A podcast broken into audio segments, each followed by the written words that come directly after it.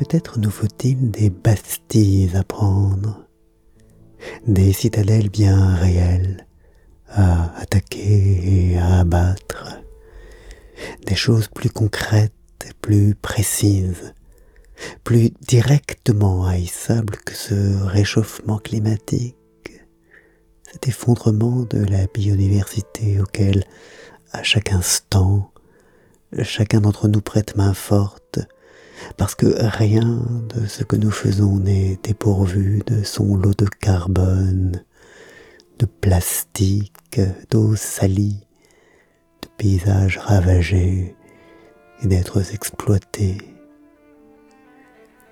Peut-être nous faut-il, à nous aussi, des Eurasias et des Istasias, des ennemis bien en chair, bien délimités, bien incarnés, sur lesquels déverser notre honte, des boucs émissaires chargés de nos péchés, de nos angoisses, de nos colères, des innocents à qui l'on puisse comme l'autre lancer le si apaisant c'est ta faute.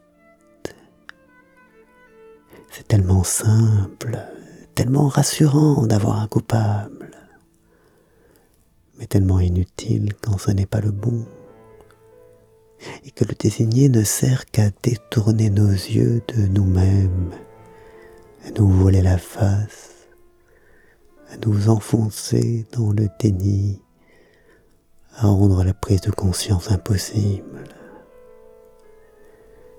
Nous avons nos propres bastilles et nos propres boîtes à secrets, nos propres oubliettes. C'est d'elles qu'il faut nous occuper avant des bastilles visibles. Elles qu'il faut d'abord abattre.